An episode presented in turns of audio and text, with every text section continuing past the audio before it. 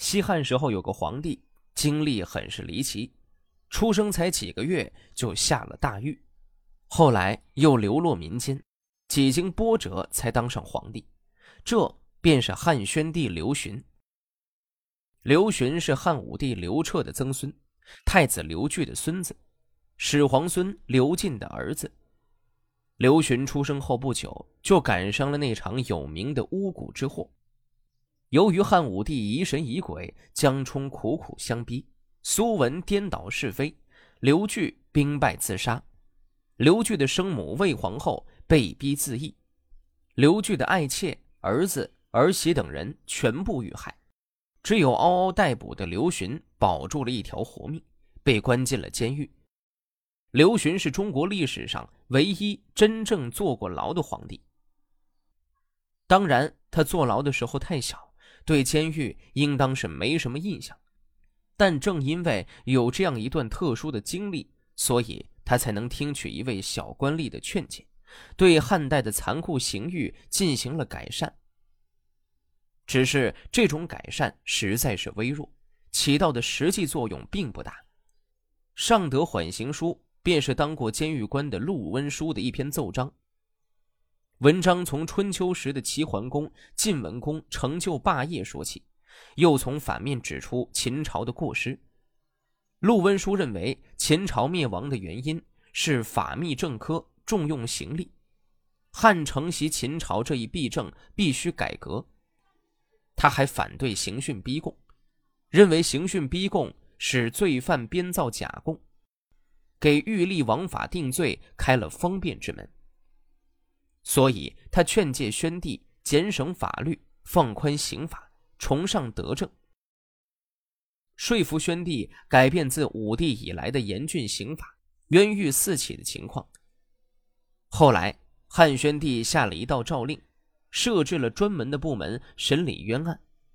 虽然起到的作用不大，但好歹也是一种进步。汉昭帝驾崩，昌邑王刘贺被废黜。宣帝刚刚登上皇位，陆温书呈上奏章，谈应该崇尚德治，减缓刑罚。他的奏章说：“我听说齐国有公孙无知的祸乱，齐桓公才得以兴起；晋国有骊姬的作难，晋文公才得以称霸。竟是赵王不得善终，吕氏家族作乱，孝文帝才成为太宗。”由此看来，祸乱的发生其实是为圣明君主的即将出现开创了条件。所以，齐桓公、晋文公扶助弱小的国家振兴衰败的旧业，尊崇周文王、武王的业绩，恩泽施于百姓，功德惠及诸侯。虽然赶不上三代圣王，但天下都归附于他们的仁德了。文帝有深远的思考和崇高的道德。以秉承上天的旨意，崇尚仁义，减省刑罚，开放关卡桥梁，远近一视同仁，尊敬圣贤如同尊敬贵宾，爱护人民如同爱护婴儿，用宽恕之心考虑觉得心安的事，才在四海之内施行。因此，监狱里没有犯人，天下太平安宁。大凡经历政局动乱之后，必定有不同于以往的恩惠。这是圣贤君主用以显示上天授予使命的途径。以前昭帝逝世后没有儿子，大臣们为此忧愁，焦急地共同商议，一致认为昌邑王刘贺地位尊贵，血统亲近，就引他为皇帝。然而，上天并不授予他帝王的使命，让他内心淫乱，于是自取灭亡。深入的探究祸害发生的原因，原来是上天借此。为至圣君主的出现开创条件啊！所以，大将军霍光接受武帝的遗命，辅佐汉国，剖肝见胆，决定国家大计，废除无道昏君，拥立有德民主，辅助上天行事。从此，朝廷得以稳定，天下一片安宁。我听说春秋讲帝王即位之初就要改变历法，意思是。遵从天下统一，并谨慎地对待新事业的开始。陛下刚刚登上帝位，与天意完全吻合，应该一改前代的过失，端正刚刚受命的国家纲纪，涤除繁琐的法律条文，解除百姓的疾苦，让灭亡的家族得到生存，断绝的祭祀得到延续，以顺应上天的旨意。我听说秦朝有十大过失，其中有一条至今仍存在，就是司法官吏的过失。秦朝时，罢黜儒术，崇尚勇力，轻视主张仁义的人士，尊崇主管吏狱的官吏。正直的话被称为奖棒，阻止的话被称作妖言。所以，宽衣大官的儒者不被任用，忠良切实的言论都郁结在胸中，浮夸谄媚的美言充斥着君主的耳朵，虚假的美名陶醉着君主的心。实在的危机却被掩盖，这是秦王朝之所以失去天下的原因。如今，天下依赖陛下的深厚恩泽，没有战乱的危险、饥寒的忧虑，父子夫妻都齐心协力的治理家业。然而，太平的天下之所以不够美满，正是刑狱之灾扰乱社会的缘故。说起刑狱，那是涉及天下人性命的大事。处死的人不可能再活过来，砍断的肢体不可能再接上，所以上书说，与其错杀无罪的人，宁可因不按常规办事而失误。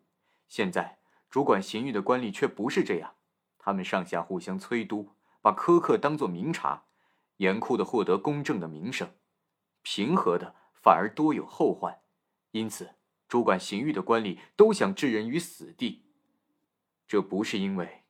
特别憎恨谁，而是保全自己的方法，正在置人于死地。因此，死人的血淋于市场，被判刑的人肩挨着肩站立，死刑的统计每年都数以万计。这是人主圣君感到悲伤的原因。太平世道还不够完美，都是由于这个缘故。人之常情是，平安就乐于活着，痛苦就想死去。在严刑拷打之下，有什么口供得不到呢？所以被囚之人受不了痛苦的折磨，就编造假话来招供。主持刑狱的人认为这样做对自己有利，就引导囚犯招供自己的罪行。结案上报时，担心被驳回，又罗织罪状，使其周密而陷人于罪。即使是豪涛来审讯，也会认为犯人死有余辜。为什么呢？这是因为。罗织的罪状很多，按律所定的罪名也很明白，因此司法官吏做的严酷苛刻的事，无止境的残害他人，为了一时裁决结案而不顾给国家带来的后患，这是世上的大祸害。所以俗话说，在地上画一个牢，人们也不会考虑进去；即使是木雕的玉立，人们也不会跟他对峙。这些。都是极恨玉立的民谣，悲切沉痛的议论呐。所以天下的祸患没有比刑狱更严峻的，败坏法律、扰乱是非、离散亲人、堵塞道义，没有比司法官吏更厉害的。这就是前文所说的，至今还存在的秦朝十大过失之一。我听说乌鸦老鹰的蛋不被毁弃，然后才有凤凰飞来。犯了诽谤的罪不被处死，然后才有人进献良言。所以古人说：“深山池叟隐藏毒秽，江河湖泽容纳污秽。